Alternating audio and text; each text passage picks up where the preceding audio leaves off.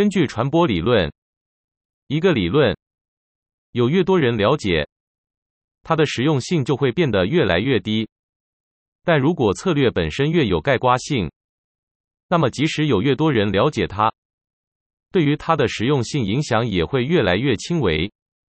随着顺势交易策略课程的学习与推广，